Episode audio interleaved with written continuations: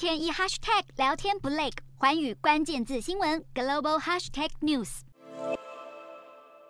猛烈的火焰吞噬了一座又一座的山丘，把夜空染成了橘红色，烈火燎原的景象就发生在美国加州著名的观光景点优胜美地国家公园。这场野火在当地时间二十三日，燃烧面积扩大到位于国家公园西南方的米德派恩斯镇，沿途烧毁超过一万两千英亩的土地，六千多位居民被迫紧急撤离。另外，同样位于加州中部的塞拉国家森林，也有大片林地被野火烧成灰烬。当局派遣四百多名消防员，并出动多架消防飞机与直升机，投入救灾行动。而美国东北部虽然没有发生野火，但还是遭到极端热浪侵袭。纽约市的气温逼近摄氏四十度，还一度发生大规模停电，影响了八万多个用户。家里没冷气可吹的民众，只能到市区广场跳进水池里消暑。